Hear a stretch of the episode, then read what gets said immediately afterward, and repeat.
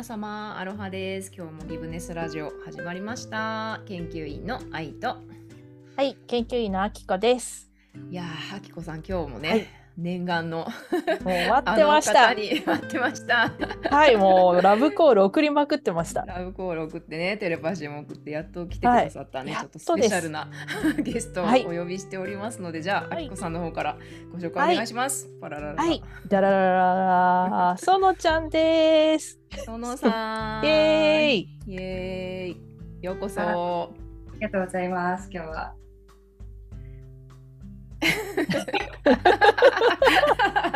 待ってる待ってる。よろしくお願いします。よろしくお願いします。いやーね今日園さんと何のお話するって言ってねちょっとあきこさんとねうん、ドキドキししてたんですけどね。ね、してましたね。さんちなみにあきこさんと園さんの出会いはどこからだったんですか？あれがちょうど7年前だったみたいなんですけど、ね、サトウ式リンパケアっていう、うんあのまあすごいソフトなタッチで体のリンパ液をね、あの満たす流すっていうまあちょっとなんていうの健康法というか。ウェルネスのやり方があってですね、まあ、その時のなんだろう2日間いや2ヶ月間2回でしたよねのなんかワークショップみたいなのがビクトリアであってそこでたまたま知り合ったんですよ。うんでなんだろうもう存在自体がなんか不思議な人じゃないですかそのちゃんが。なんか私があんまし今まで見たことない感じのタイプの人ではそのちゃん素敵だわと思ってたけどでもなんかほらなんかあまりにもちょっと雰囲気違うからちょっと話しかけづらかったんですよ。で1回目の時っていうのかな一番最初初日の時はまあ普通には「こんにちはさよなら」みたいな感じで終わった気がするんだけどうん2回目のワークショップ1ヶ月後にまたうん1ヶ月後か2ヶ月後に先生がまた来て日本から。うんうん。でまたビクトリアに集合したんですけどうん。その時にちょうどねバスの中で園ちゃんを見かけたんですよ。フェリーからフェリーにのフェリーからそのビクトリア市街に行くバスの中で園ちゃんを見つけてなんかちょっとすごい話しかけたくなってうんうん「園ちゃん!」ってすごいでっかい声ですごい言ったの今でも覚えてて派手にナンパした派手にすごい派手にナンパして なんか「ええみたいなことをされたような気がするっていうのはすごい私の中で印象が高いうんな強い。へえ そっからの話してみてどうなどうな感じだったえんでめっちゃ可愛いと思った。すかかわいいかわいい来ま可した。愛い人だと思って。そっからなんかあのお仲良くさせてもらってると私は思っています。えー、園さん聞いてみてどうですか？で、そのストーリー覚えてない。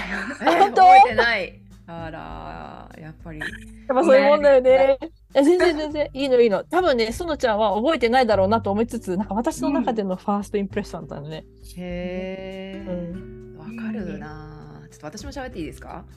ちょっとこれが初対面だったのかちょっとわからないんですけどあの園さんはね あちょっと 私たちの馴れ初めばっかり喋ってて園さんが何してる人かちょっとみんな謎なんですけどうん園さんはねあのマクロビオティックとかねあのベジタリアンのお料理をね作ってくださる方なんですけどうんうん。この料理がねもうただものじゃないっていうか私料理を食べて涙したのは初めてなんじゃないかっていう体験をしたんですよね。それがなんかまあレストランとかではなくてあとあるねワークショップでその園さんが料理家としてのその料理の作り手としての園さんとその自然療法のドクターであるあのトロントからねいらっしゃったマミさんという方のコラボレーションででその五感を使ってそのコース料理、まあ、5五感だから5つい5コースあったのかな？でそれぞれあの視覚とかね味覚とか聴覚みたいなものをあの感じながら一つ一皿一皿の料理を味わうっていうそういうワークショップだったんですけどもうなんかね涙が。もうね命なんだ。食べ物ってっていうのがすっごい感じたんですよね。もちろんそのマミさんのそのワークショップの作り方とか語りかけとかその誘導の仕方っていうのも素晴らしかったしそしてそれに加えて園さんのそのお料理ですよね。もうなんかピュア100%というか。超わかるそれ。わかります？命。わかります。何の邪念も入ってないしこれが美味しいだろうとかもうちょっとまあ手抜きしちゃえとかじゃなくて本当にピュアになんかこう自然とその命と一体になって作ってるその園さんの料理を、例えばその耳聴覚で味わうっていうのであればただただ黙って口の中でどんな食感どんな音がするのかそれがどういうふうに自分の骨を響かせるのかちょっと感じましょうみたいなそういうねワークショップだったんですよね。でその命なんだみたいな 食べ物って命なんだってでそこの種の種の種の種の種でずっとつながってきてで同じように私たちもおばあちゃんのおじいちゃんのおじいちゃんのおばあちゃんのずっとつながってきてそれが今一つになってるんだみたいなのを 園さんの料理食べた瞬間に感じてもうバーみたいなすごい。そうあれはねちょっとねただならぬ体験だったんですよね。それが初対面だったのか、うん、でもまあねその辺からいろいろね、まあ、佐藤式のいろんなワークショップとかまあいろいろねアロマのワークショップとかもしてらっしゃるしあとヒーリングもね一緒にね学んだりとかしていろいろねあの一緒に遊ばせて学ばせていただいている園さんなんですよね。うん、あね園ちゃんね本当ですよね。え園ちゃんのちょっと経歴を皆様にそうそう。あ、じゃあ自己紹介を。はい、お願いします。お願いします。自己紹介、はい。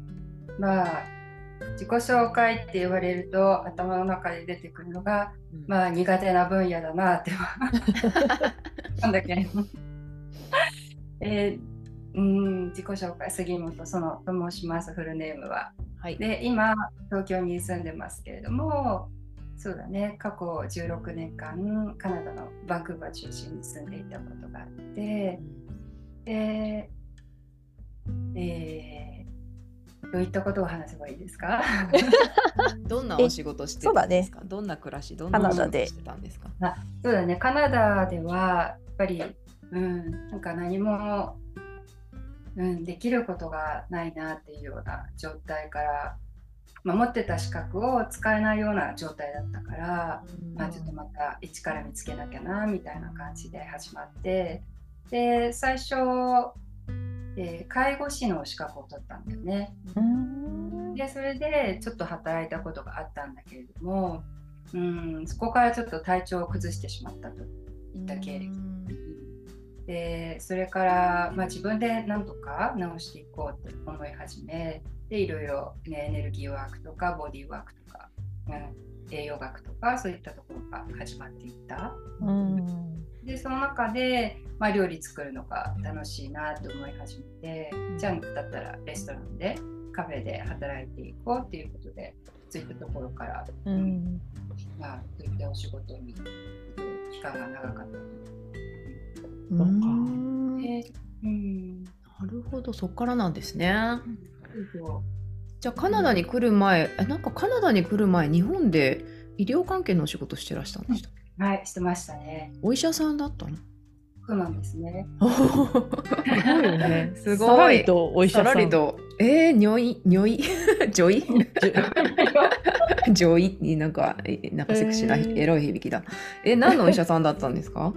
えーと、そうだね。総合診療内科だとかあとは高齢者医療、うんうん、リハビリ関係とかやってましたね。あじゃあ結構心の心に寄り添うというかそういうことももう日本で。ね。うん、そっちの方は診療で心で総合総合の方は、まあ、全部を見るっていう感じでそれから振り分けていく。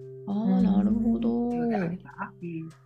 あじゃあもともと体と心のなんかこう専門家というかお医者さんとしてやってて、でカナダに来てまたそそこに料理と料理やヒーリングを通じてまたお医者さんとは違った形だけど、まあ同じ同じじゃないけども違った形でやっているっていうそうだ、ね、そんなジャーニーだったんですかね。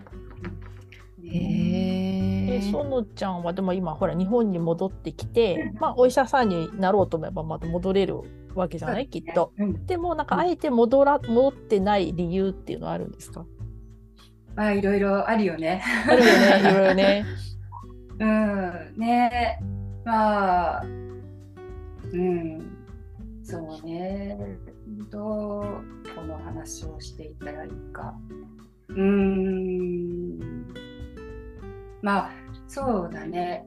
なんかうんまあ人生今世の人生があってやっぱりこう流れてるじゃない、うん。うん、でまあ日本でカナダに行く前に日本で医者をしていた時はそれが必要だったからしていたので、まあ、カナダ行って、まあ、必要なこといろいろやってきて、まあ、日本に戻ってきて、うん、今はまた別のやることがある。やることがあって、そっちにフォーカスしていきたいっていう感じかな。あそっかそっか。えちなみにそれは？あごめんなさい。うん、そうそう。今は、うん、その潜在意識のことだとか、うんうんうん、あとはヨガだよね。うん、ヨガって言ってもやっぱりそのポーズ取るだけじゃなくてもちろんあのいろいろあのあるんだよね。まあ、あの今カウンセリングカウンヨガの、えーと、彼カウンセリングができるようになるための勉強をしているけども、うん、まあ、そういったツールも使ってえいけたらなっていうのは思っていて。そえそこでも、まあ、アーユルベーダの知識が入っていったりだとか、うん、うん、いろいろ総合的に、うん、体も心も、えー、魂も扱っていってるので、うん、でそうそう。でいろいろ、うんまあ、そこに行き着いた理由っていうのもやっぱり自分で探してたっていうのがあっていろいろね勉強はしてたけれどもなんかやっぱり点だったんだよね。なんかポツポツって感じで自分の中でなんかつながってなかった。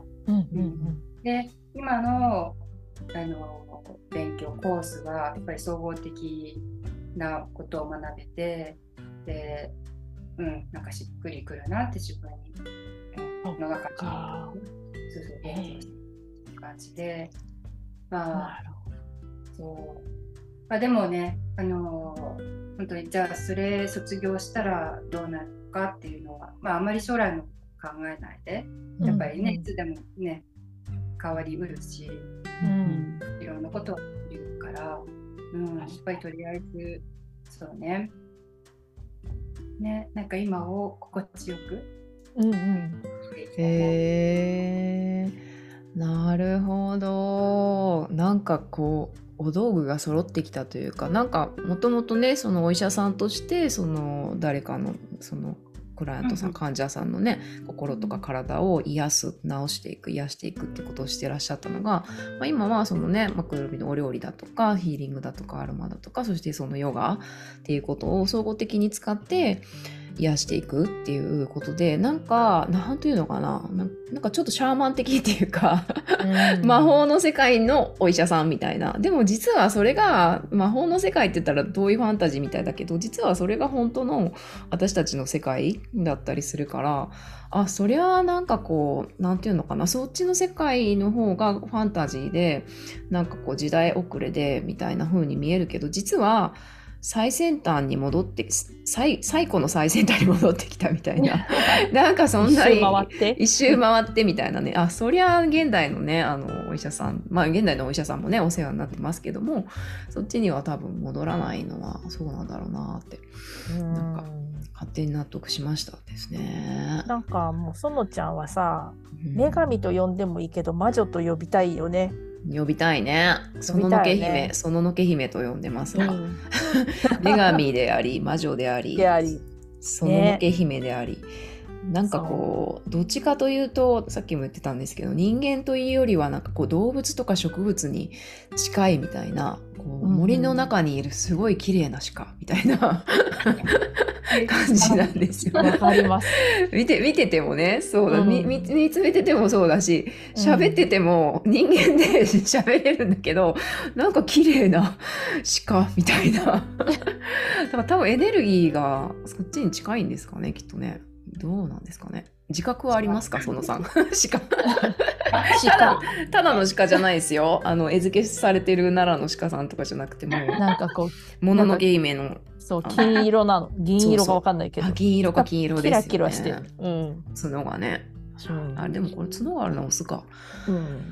そんな感じなんですよね。ねえ、自覚はあるんですか、その。鹿の自覚はないけど。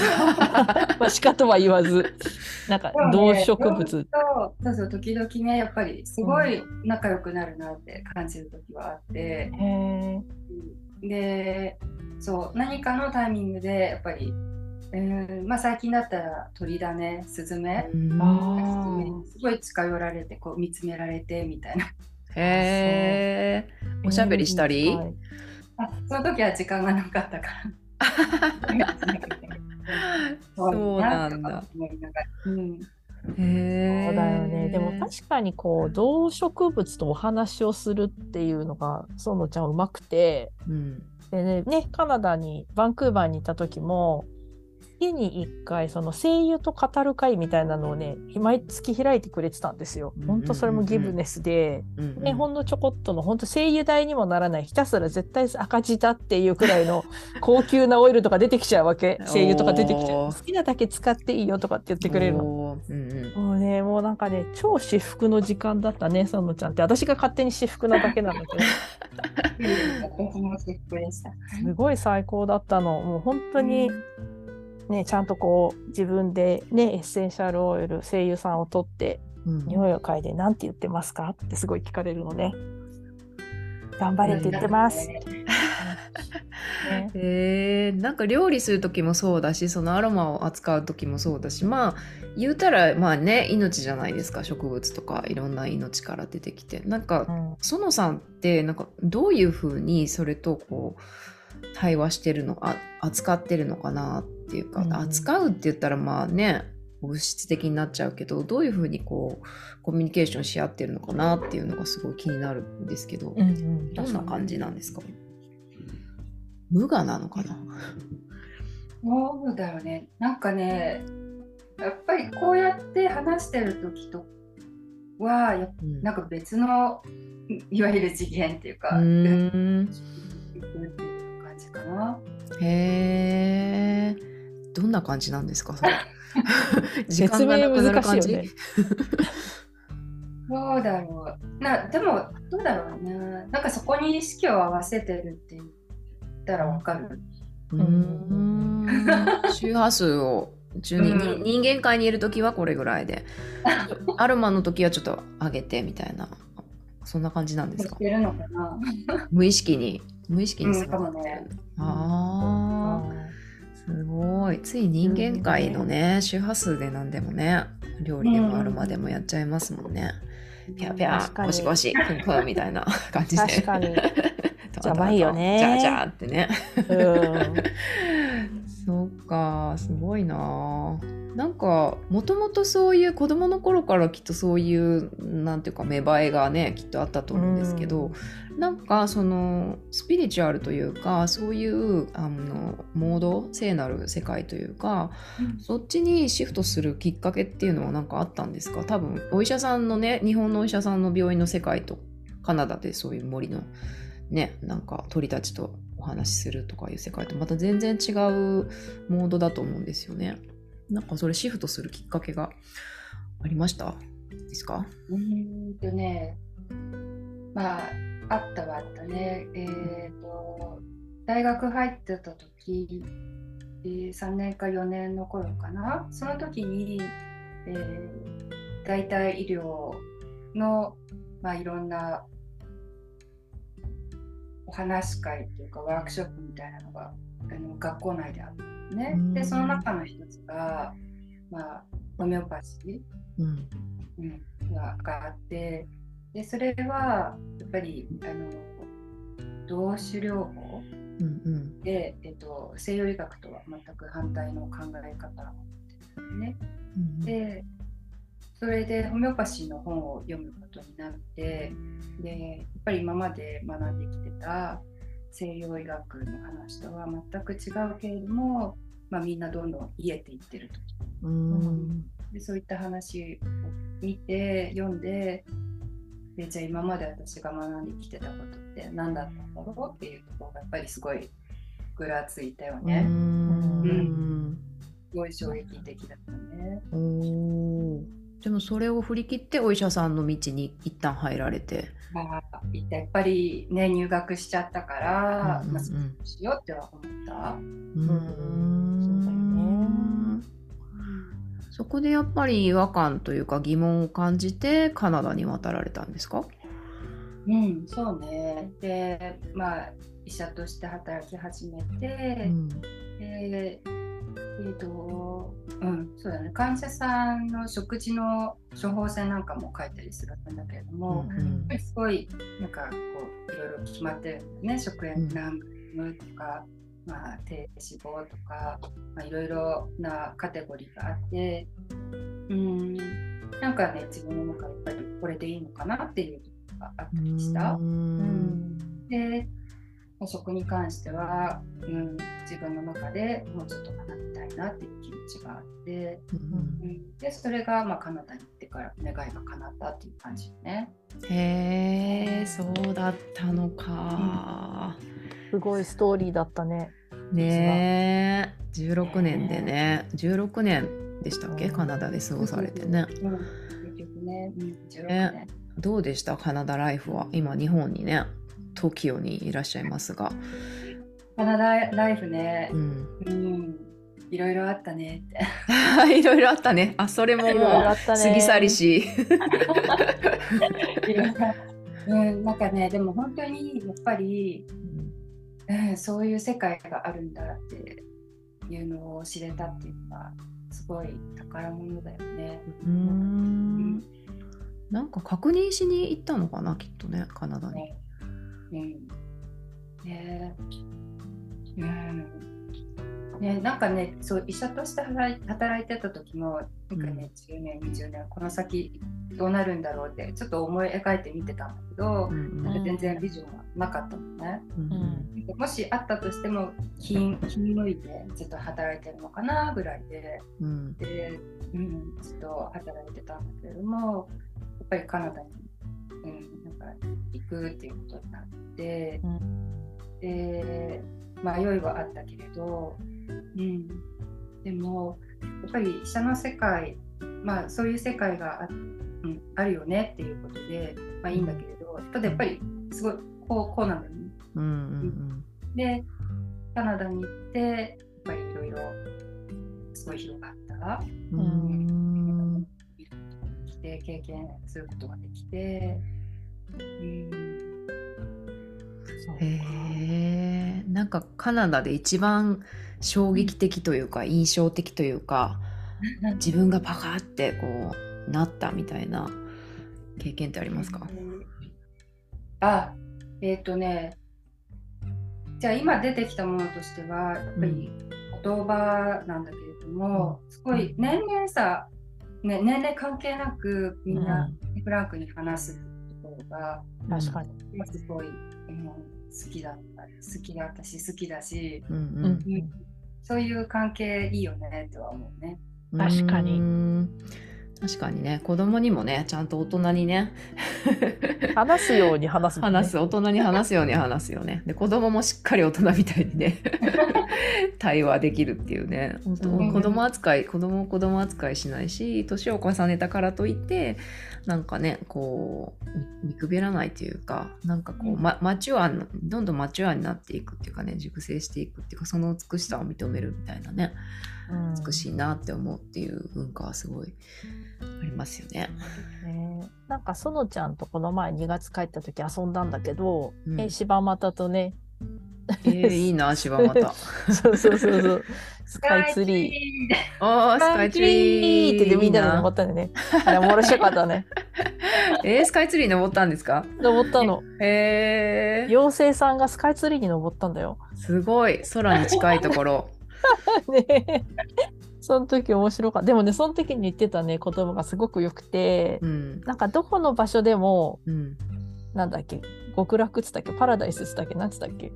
覚えてないか。いや覚えてないよね。なんかその場所で、うんなんかカナダも良かったけど、日本は日本で、今ある場所で、なんか、なんつうの、パラダイスを作っていくみたいなこと言ってなかったっあーうんなそうそう。うん。けね、そうそういうことをそのちゃんが言ってて、なんかもういるいる場所？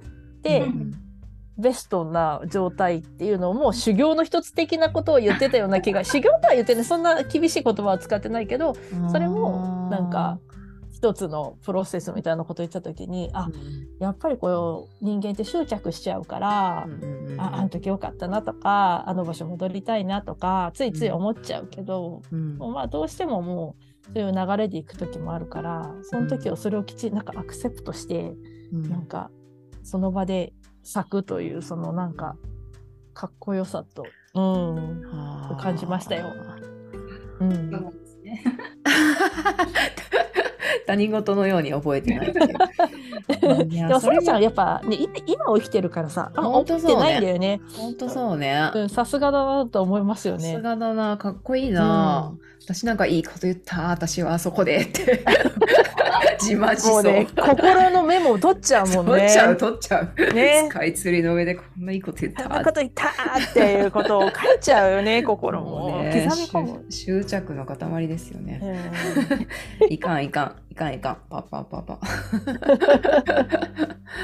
そうなんだ。じゃあ今はね今が今いるところがパラダイスなんですね、本当にね。いやーそっか東京そっか、ねえ、そのちゃんのなんかあるんですか？今後こういうことをやっていきたいなっていうビジョンのようなものは。あります、ううん。まあねまた開けてきてるからうんぱりね日本だけじゃなくてうん。海外どこかねわみたいなと思ってる。えー、そうなんだ。う。ん。どこ行くんだろねそれがまだわかんないからお楽しみ。へえどこに追われるんだろう。楽しみだな、うん。ピピピッと来るのかな。ね来るんだと思う。そっかー。いやいいなー。ちょっとそのちゃんいなくなっちゃう前にまた日本で遊ぼう。そこの国まで行ってもいいしね。そうだね。その国まで行ったらいいのね。なんかそういう流れ、自分でなんか計画するというよりは流れに任せるっていう感じなんですか？そのさんは。うん、それどうだろうね、まあ、どっちももちろんありだけど、ううんん。うん。なんだろう。流れに任せるといい感じになるよね。うーん。なんか一応この方向っていうふうに意図はしておくけど、あとはお任せっていうスタンス？うん。ああさすがですねそれ。さすがですね。そういうのいいよねやっぱり。ね自他は出しちゃいますよね。うん、なんかついついさなんか私たちお任せとか言うとさちょっとそれこそ意図をしないからさちょっと、なんて言うんだろうな周りに右往左往するというかなんて言うんだろう、うん周りに流されてしまうとかさうんちょっと大。変、ちょっとちょっと捉え方を違っちゃうとうんうんなんか痛い思いするけど、うんまあ、そのちゃんのあり方がなんかきちんとこう意図を定めつつでもお任せっていうあの感じがうん。うん。なんかすごいいいんだよね。神羅万象とはしてますよね。森の中の鹿さんですよね。ね